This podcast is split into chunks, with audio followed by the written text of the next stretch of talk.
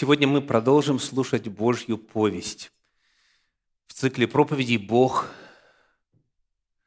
говорит, Божья повесть. Мы читаем Библию, три главы к ряду, и смотрим, какая главная весть, какая главная тема поднимается в каждой главе. Сегодня мы читаем из книги Иисуса Навина, главы 10, 11 и 12. Моя проповедь называется «Божья повесть, двоеточие, войны Господни». Войны Господни.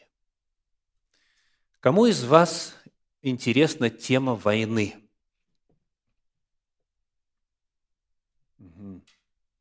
Кому из вас приятна тема войны?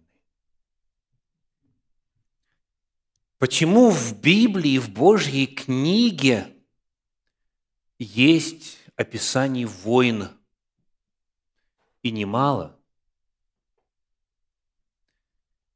В нашем отрывке, в 10, в 11 и 12 главе книги Иисуса Навина, весь этот отрывок посвящен войнам.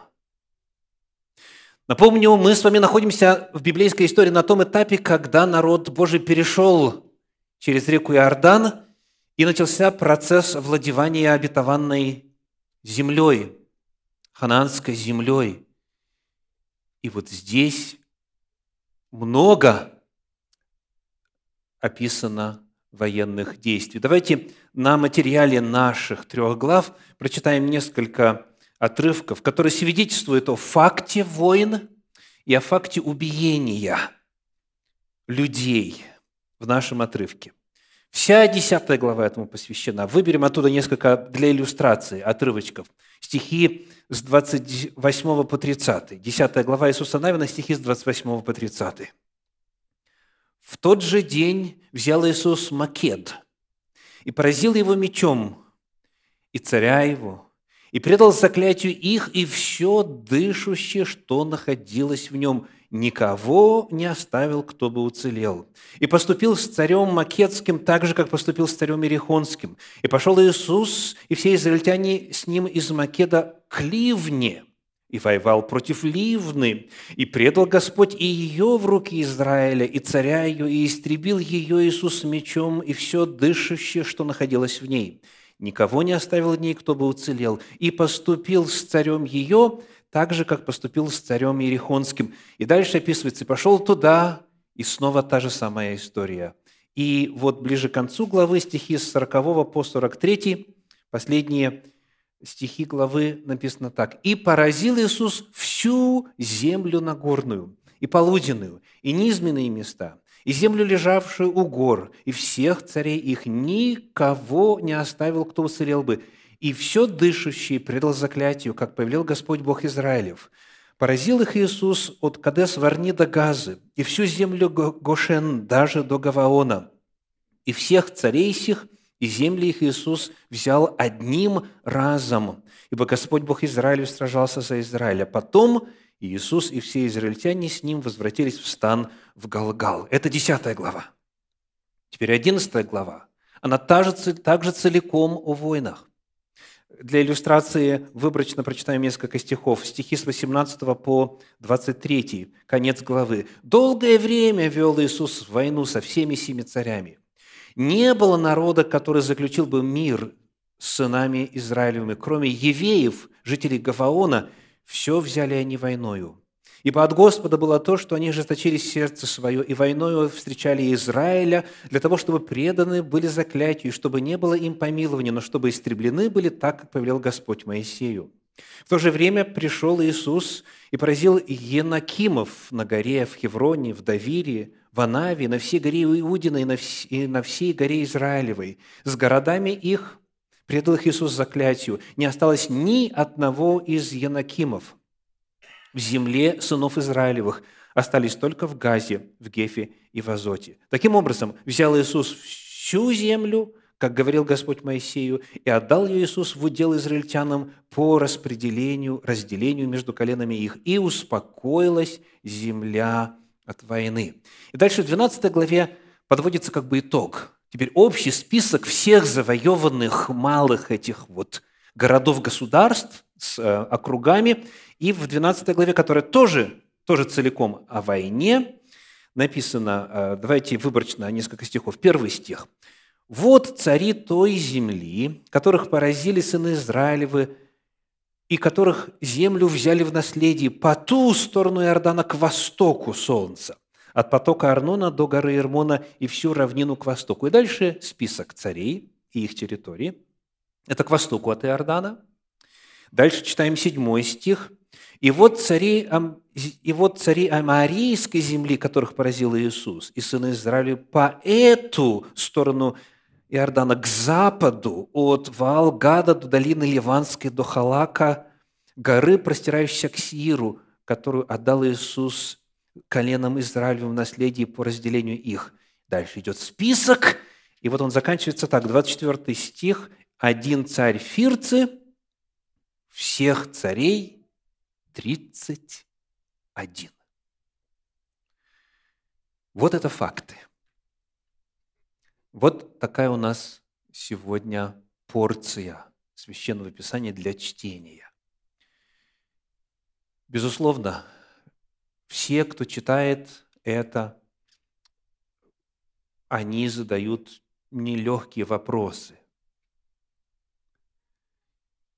В частности, вопросы звучат так. Для чего столько крови?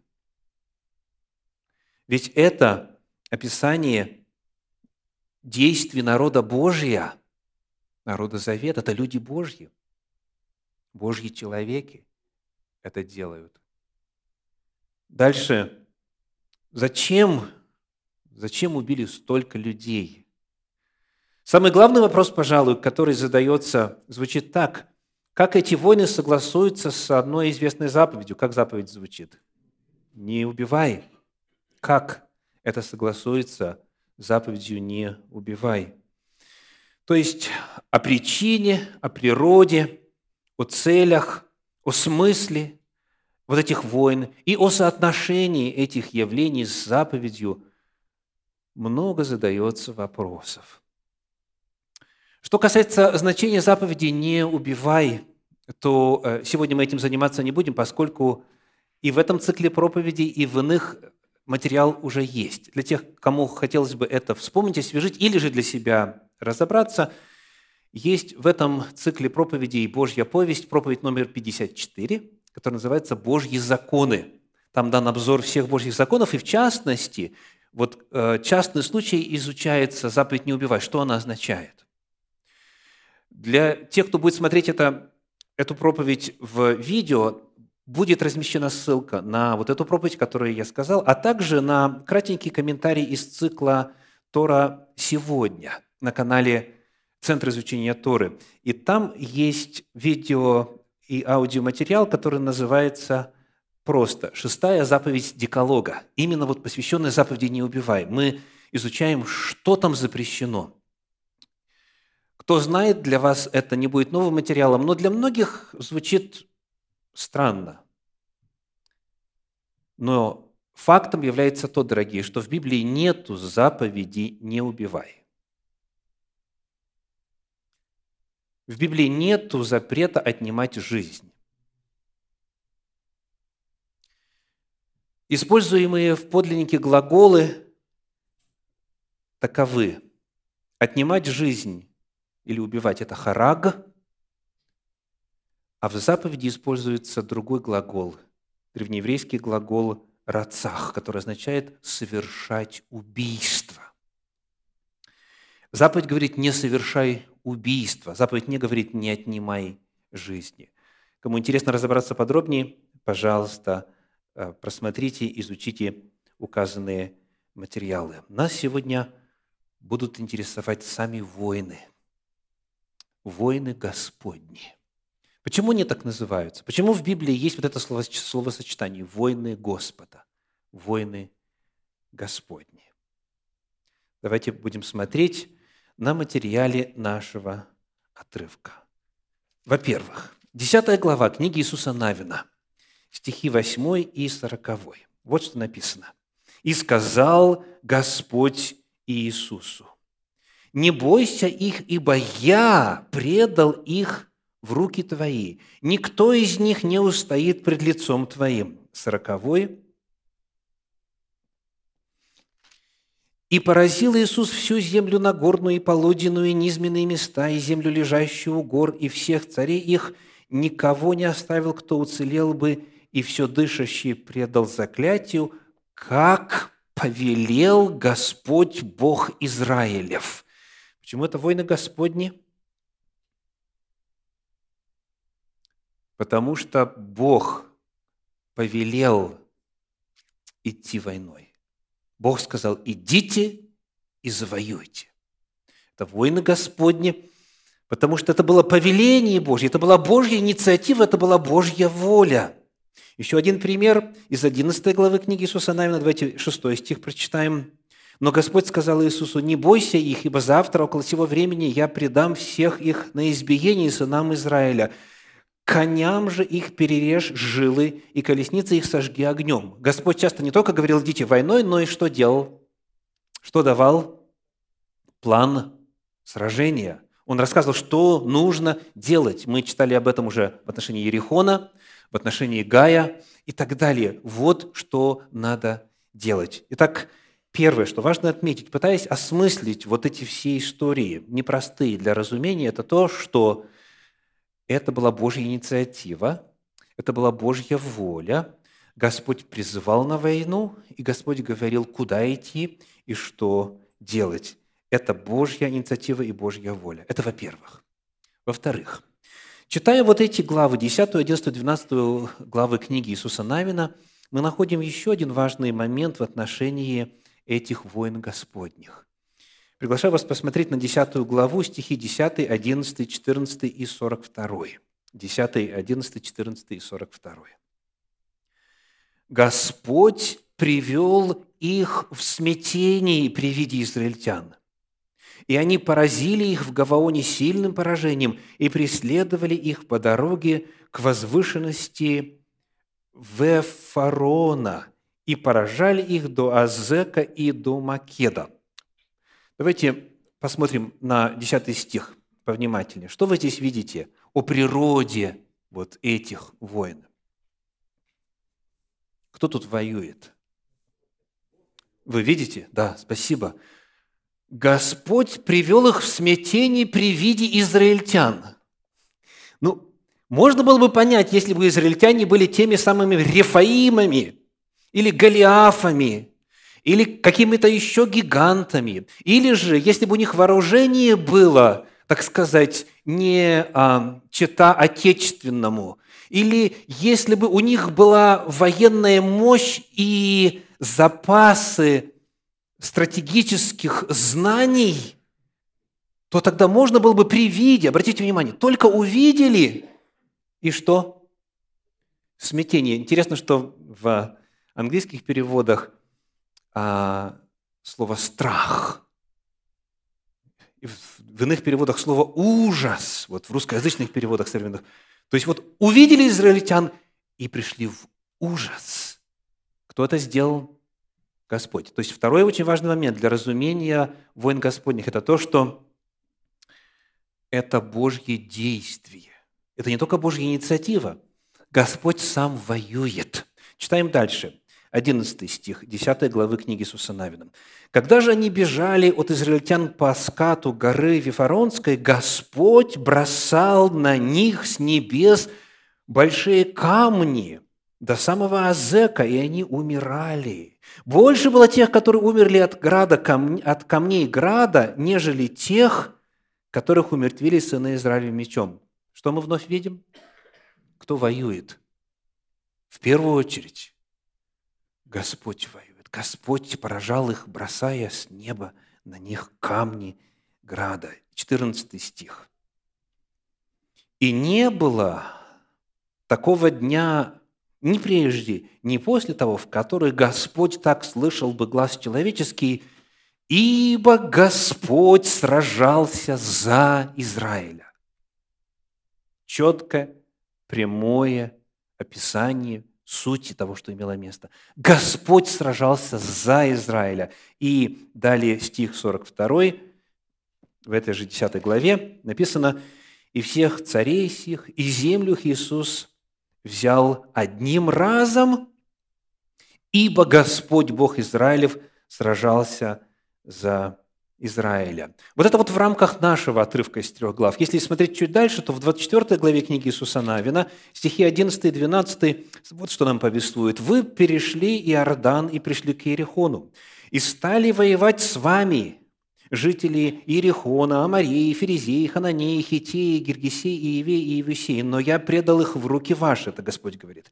Я послал перед вами шершней, которые прогнали их от вас, двух царей амарейских, ни мечом твоим и ни луком твоим сделано это. Кто воюет? Сам Господь. Сам Господь воюет. В данном случае снова природное явление. Шершней послал и подчеркнуто, подчеркнуто, не мечом твоим, не луком твоим это сделано. Подобных заявлений в Библии немало. В описании войн Господних Священное Писание утверждает, во-первых, что это инициатива Божья, это воля Божья, Бог посылает на войну, Он говорит, как воевать. Во-вторых, Он сам и воюет. Он участвует, Он осуществляет эти военные действия. И теперь мы подошли к важнейшему вопросу. Почему? Почему Господь желает этого делать, почему Он осуществляет эти военные действия. Давайте посмотрим на несколько важных утверждений Священного Писания. Начинаем мы с книги «Бытие» с 15 главы, где впервые поднимается эта тема, тема этих народов. Книга «Бытие», 15 глава, стихи с 13 по 16. Вот что написано.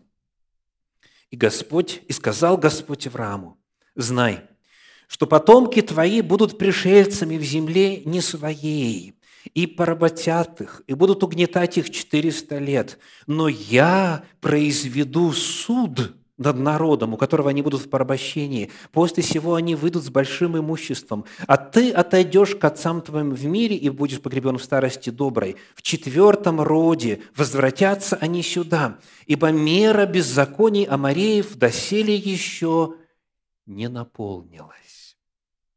Впервые, когда в Библии описывается вот эта группа народов, живущих в Ханаане – эта группа описывается в контексте Божьей милости. Еще четыре поколения впереди. И в каком еще контексте? Контекст беззакония. Мера беззакония еще не наполнилась. Да, они беззаконны, но их беззаконие еще не дошло до предела, когда уже дальше – позволять ему реализовываться нельзя. И поэтому Авраам там живет в этой стране, дорогие. Исаак живет в этой стране, устраивает жертвенники, проповедует об истинном Боге. Мы об этом с вами уже изучали. Народы, представители разных народов присоединяются к ним. Создается дом Авраама, многотысячное общество богопоклонников. Иаков живет в той стране. Потом Потомки Иакова уходят в Египет, там живут некоторое время. И за это время нравственное состояние этих народов продолжает деградировать все больше и больше. И мера беззакония, соответственно, наполняется. Вот первое, что важно знать о причине. Она не связана ни с происхождением, ни с надеждами на военную добычу – ни с экспансией политического влияния. Эта тема связана только с одним фактором. Этот фактор нравственный. Беззаконие этих народов наполняется. Но доколе оно не достигло меры своей, они продолжают жить, зная, слыша, общаясь с представителями Божьего народа, истинными богопоклонниками. Теперь, когда вот это время подходит, мы уже теперь во времена, до, до, во времена Моисея э, дошли до этих времен, то открываем книгу Второзакония, 9 главу, 5 стих. Второзаконие 9, 5. Вот что написано. Написано так. «Не за праведность твою и не за правоту сердца твоего идешь ты наследовать землю их, но за нечестие народов всех Господь Бог твой изгоняет их от лица твоего, и дабы исполнить слово, которым клялся Господь отцам твоим Аврааму, Исааку и Иакову. Есть ответ на вопрос «почему?» Четкий и ясный. «За нечестие народов всех» в соответствии с клятвой, данной отцам. Вот о клятве мы читали уже. 15 глава книги Бытия. «Мера беззакония, когда наполнится, тогда придет время. Я произведу суд, говорит Господь». Это вот два утверждения, которые рассказывают, вот так вот в общем говоря, о том, почему, почему Господь это делал. Теперь некоторые описания. Книга Левит, 18 глава, стихи с 24 по 28. Как жили вот эти народы ханаанские? Какие у них были обычаи? Как они себя вели? Вот как проявлялось вот это беззаконие, как проявлялось вот это нечестие? Укажем хотя бы несколько примеров. 18 глава книги Левит, она называется в синодальном переводе так, у нее есть такой заголовочек «Законы о браке и мерзости половых отношений». И вот в этом контексте читаем стихи с 24 по 28. Не оскверняйте себя ничем этим, ибо всем этим осквернили себя народы, которых я прогоняю от вас. И осквернилась земля, и я воззрел на беззаконие ее, и свергнула себя земля живущих на ней. А вы соблюдайте постановления мои и законы мои, и не делайте всех этих мерзостей, ни туземец, ни пришелец, живущий между вами, ибо все эти мерзости делали люди сей земли, что перед вами и осквернилась земля – чтобы и вас не свергнула себя земля, когда вы станете осквернять ее, как она свергнула народы, бывшие прежде вас. Во-первых, разберемся, какой образ, что значит земля свергнула. А наш синодальный перевод немножечко так округленно представляет картину, потому что она довольно неприятная. Вот современный перевод земля изрыгнула живущих на ней. Современный перевод российского библейского общества. То есть процесс рвоты. Вот, вот это описано. И несколько раз вот этот вот глагол. Нарисовали картину? Вспомнили вид, запах и так далее. А, закрывайте уши те, кто чувствителен к этой теме. На эту тему много есть чего сказать. Вот, вот это произошло. Скажите, откуда рвота происходит? Из-за чего рвотный рефлекс срабатывает? Это реакция на вредоносное, на то, что не должно было попасть в желудочно-кишечный тракт, в желудок на этом этапе, но попало – и пока еще когда желудок, когда организм почувствовал, что это какие-то яды или что-то вредоносное, он сжимает. Что такое рвотный рефлекс? Это, это резкое сжатие, сокращение мышц желудка и, соответственно, назад. Вот суть происходящего.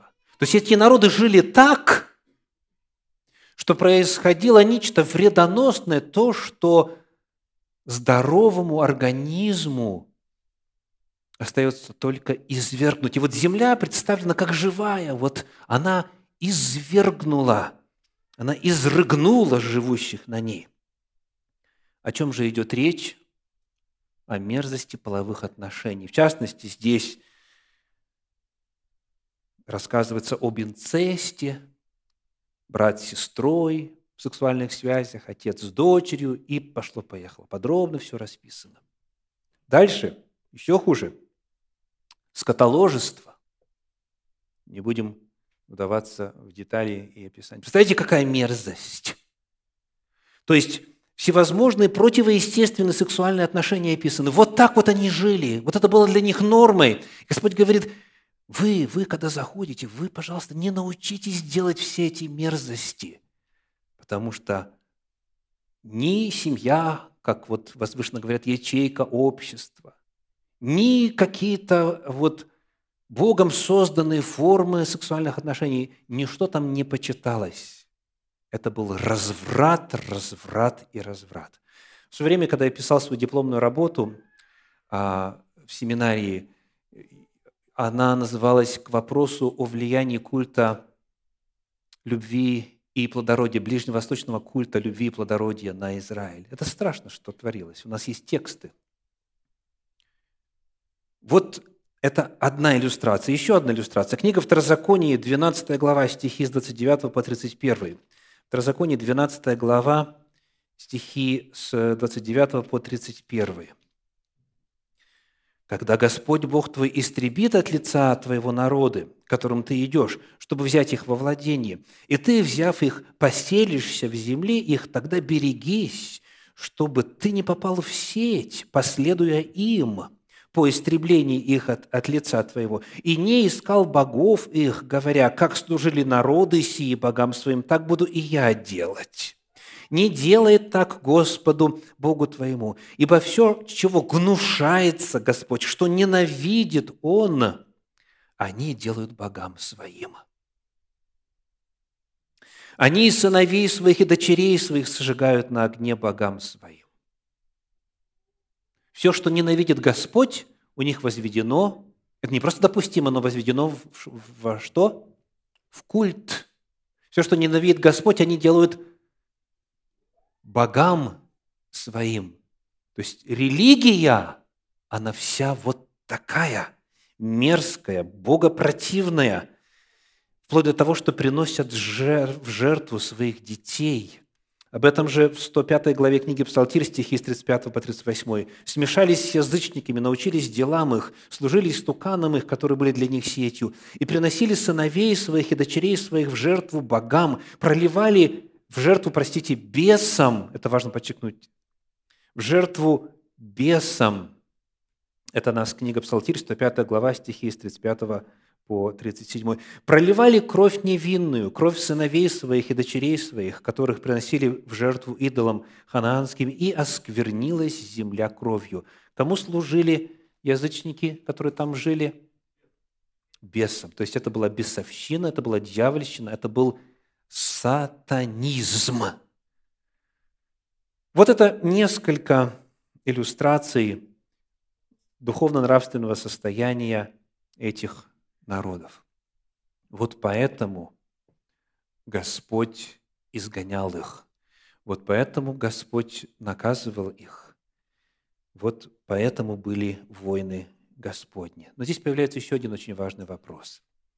Понимали ли сами эти народы, что то, что они делают, является мерзостью, является грехом, беззаконием и нечестием? Осознавали ли они, знали ли они об истинном Боге? Знали ли они Божью волю? Прежде всего, возлюбленные, важно помнить незыблемый принцип божественного правосудия. Книга Иакова, 4 глава, 17 стих. Каждый должен знать наизусть. Прочитаем вместе. Итак, кто разумеет делать добро и не делает, тому грех. Кому грех? Когда нарушение Божьей воли становится грехом и виной для человека, когда тот знает. Еще раз, кто разумеет, делает добро. Кто понимает, кто знает и не делает, тому грех. Вот это вот Божий принцип правосудия. Он дан и в Пятикнижье Моисеевом, и у пророков, и в апостольских писаниях. И это же самое мы находим и в книге Иисуса Навина. Во второй главе мы читаем стихи с 8 по 11. Иисуса Навина, 2 глава, стихи с 8 по 11. «Прежде, нежели они легли спать, она взошла к ним на кровлю. Она – это кто? Это Раав блудница. О ней была у нас отдельная проповедь. И сказала им, 9 стих, «Я знаю, что Господь отдал землю сию вам. Ибо вы навели на нас ужас, и все жители земли сей пришли от вас в робость. Ибо мы слышали, как Господь иссушил пред вами воду Черного моря, когда вышли из Египта, и как поступили вы с двумя царями амарейскими за Иорданом, Сигоном и Огом, которых вы истребили. Когда мы услышали об этом, ослабело сердце наше, и ни в ком из нас не стало духа против вас. Ибо Господь Бог ваш есть Бог на небе вверху и на земле внизу. Первое. От кого, от имени кого она говорит, Рав Блудница? Она говорит, мы, мы, мы. Всех жителей земли сей. Она описывает не только себя.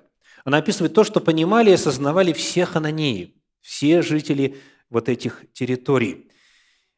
И что они знали? Они знали о выходе Израиля из Египта.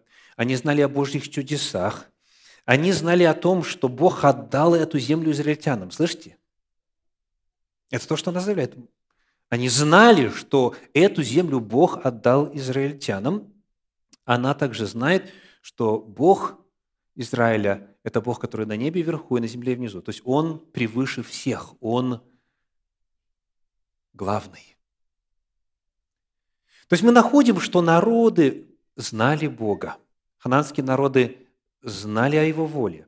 Они знали о Его решении предать эту землю народу израильскому. То есть это был осознанный бунт, это было осознанное противление, это не по неведению.